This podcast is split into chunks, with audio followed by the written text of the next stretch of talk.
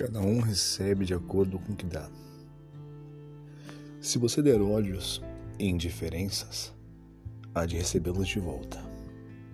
Mas se der atenção e carinho, há de ver-se cercado de afeto e amor.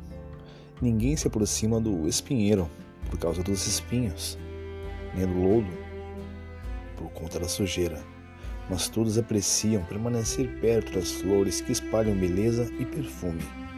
Ou seja, cada um recebe de acordo com o que dá.